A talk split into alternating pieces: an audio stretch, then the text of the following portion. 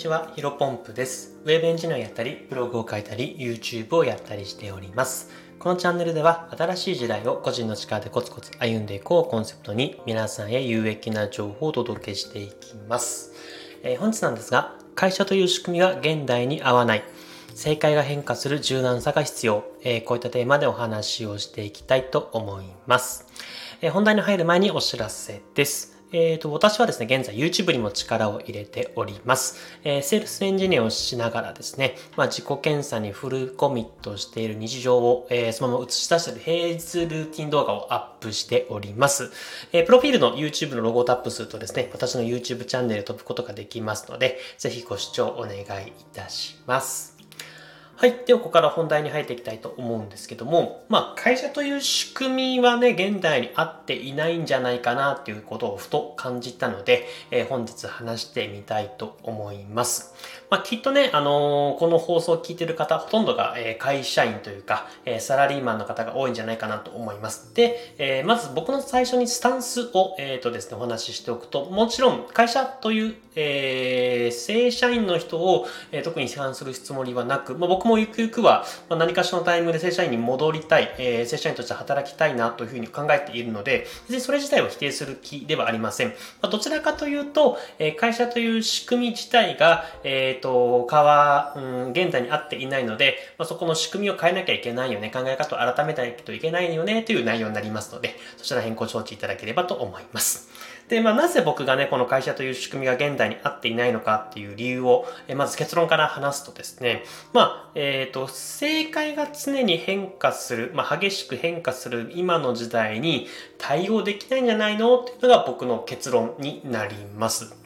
まあ、具体的な例を話すとか分かりやすいと思いますので、話していききます。まあ、例えば、うんと、まあ、一昔前、まあ、具体的には高度経済成長期に関しては、えー、〇〇を作れば売れるというね、明確な正解があったわけじゃないですか。まあ、なので、会社っていうのは、まあ、主な自動車メーカーとか、えっ、と、電化製品を作るメーカーとか、まあ、様々なとこからね、一流企業あると思いますけども、まあ、そういった従業員を雇ってね、えー商品を作れば作るほど、えー利益が上がっていく時代。まあ、これはね、さっき言ったように、これを作れば商品がが売れる。だから、えっ、と、利益が上がるっていう、まあ、明確な正解があったので、え会社という仕組みっていうのはね、ものすごく良かったのかなというふうに思っています。まあ、しかしね、まあ、10年前の非常識が現在の常識になっているのが現代じゃないですか。まあ、そしてね、その、さっき言ったのは10年前の常識が、えー非常識が今の常識っていうふうに言いましたけど、この10年間というスパンがですね、まあ、今度 IT 化というかメタバース、まあ、NFT、ブロックチェーンの技術によってですね、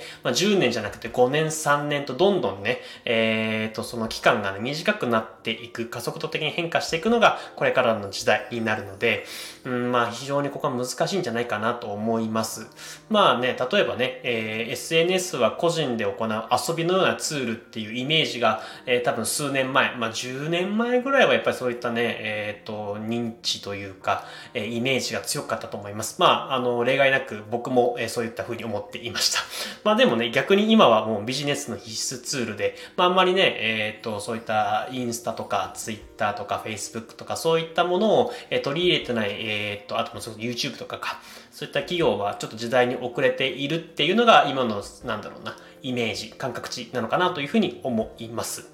で、まあちょっとここで話を戻すとね、まあ、会社という仕組みっていうのは、まあどちらかというと経営者側のうんとメリットが強かったんじゃないかなと思います。えーさっきほど言いましたけども、〇〇を作れば売れるというね、えー仕組みの中で、うん、そういった従業員の方を拘束時間、労働時間っていうのを拘束してね、まあ正解がある仕事を投げて、まあ淡々と作業してもらう。まあ、これはね、やっぱりね、会社にとっての仕組み、えー非常に良かったのかなと思うんですけども、まあ、正解が不正解になってしまうまったら、もう従業員はコストでしか、えないのかなというふうに思っています。で、そこでね、あの、例えばこの商品が売れなくなったから、うん、この従業員の方を雇っててもしょうがないから、まあ、新しい従業員を雇うという形になっても、さっき言ったように10年間で変化してた時代がこれから5年、3年というふうに短い期間で、え変わっていくので、まあ、新しい戦力として雇った会社員、サラリーマンの方も、まあ、時代は変わったらね、もちろんその人が成長していけば、ね、もちろんいいと思うんですけど、なかななか、えっ、ー、と、それこそなんだろうな、ものを作る時から SNS に変わるっていうタイミングで、まあ基本的に、まあ僕も含めてですけども、なかなか乗り切れない、えー、時代の流れに、えー完全に乗り切れてない人が多分たくさんいた中で、うん、そういったところで、うん、柔軟に対応していく従業員の人がね、えー、その個人、一個人が変わっていくっていうのは難しいのかなというふうに思っています。まあ、なのでね、あの、これから変わっていく時代において、えー、昔は経営者側の方がメリット強かったのかなと思うんですけども、これからね、会社という仕組みに関しては、どちらかというと従業員の方がプラス多いんじゃないかなと思っているので、まあ先ほど冒頭でも話しましたけど、まあ、僕もね、いつか会社員に戻りたい、サラリーマンとして働くのも全然悪くないなと、えー、むしろチャンスなのかなというふうに思っているのは、ここら辺がポイントです。まあ例えばなんだろうな。プラス、まあ、メリットを上げると、えっ、ー、と、育休とか、まあ、有給とかね、そういった社会保障制度、あとは、なんだろうな、最近結構痛烈に感じているんですけど、健康診断が結構福利厚生で、えー、導入してる会社って結構多いじゃないですか。で、僕フリーランスになって、本当ね、結構長い期間、うん、ななんか結構たまたま、あの、健康診断を受けるタイミングがなかなかなくてですね、えっ、ー、と、ちょっと今健康の状態、えっ、ー、と、わからない状態で、ちょっとね、不安ではあるんですけど、まあ、会社だとね、1年に1回健康診断をやってくれるところで、まあ、そういった福利厚生も充実してるっていうのもいいのかなと。まあ、会社員だったらそういった基本的には無料で受けられるっていうのはやっぱり強みですよね。まあ、それこそあとはスキルを身につけつつお金がもらえる学校として捉えることもできるんじゃないかなと思っています。まあ、まさしく僕はこの後者の考え方が結構好きでですね、まあ、ウェブエンジニア、えー、未経験からですね、まあ、不動産の営業マンからウェブエンジニアを目指す際は、もう完全にこれを後者の今のスキルを身につけつつお金がもらえる学校というふうに会社を捉えていました。まあこんなことをね言ったら怒られるかもしれませんけども、本当にね、えっと、このおかげで、うん、かなり、うんと、ある程度のスキルを身につけることができて、まあ今フリーランスとして、えっと、実践的に、うん、慣れてるのかなというふうに思っています。まあ数年後にはね、うん、正社員ではなく、まあ全員が、えー、例えば業務委託で成り立つような会社が多数出てくるんじゃないかなとも思っているんですよ。まあ、思っているんですよというか、実際にもう出ていますよね。あの、実例として、えっ、ー、と、株本さん。うんと、年収チャンネルの株本さんの会社は確か株式会社ストックさんという会社ですけども、まああれも完全に、えっ、ー、と、従業員というか、まあ、役員がね、えー、株本さん一人だけで、まあ、それ以外もたくさんの、えっ、ー、と、スタッフ、えっ、ー、と、方がいらっしゃるみたいなんですが、全員フリーランス、まあ、業務委託という形で、やっていると。まあ、あの、そうすると、うん、正社員として労働時間を、え拘束しているわけでもなく、えっ、と、必要な、え案件に対して、スキルに対して必要な人材を集めて、まあ、そこで業務委託を結んで、でまあ、仮にそのね、正社員として雇用をしていないからこそ、福利厚生とか、社会保障のところを、まあ、いい意味でね、保障する必要がないので、まあ、えっ、ー、と、その、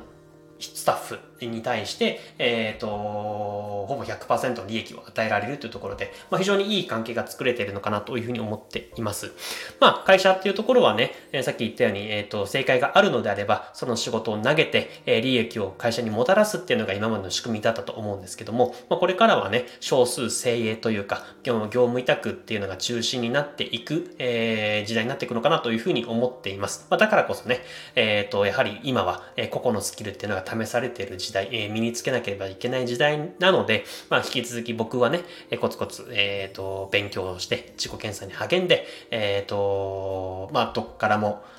どこの会社からも、えーと、求められるような人材になっていければなというふうに思っております。まあ、改めてね、えっ、ー、と、従業員として働くにしても、まあ、経営者になるにしても、まあ、考えを改める、えー、こういった流れが出てきているんじゃないかなというところを、今日は、あの、お伝えしたかったポイントでございます。えー、本日の話は以上です。最後ちょっと雑談でね、うん、まあこれね、皆さんもね、あのー、思ってると思うんですけど、マジで暑いですよね。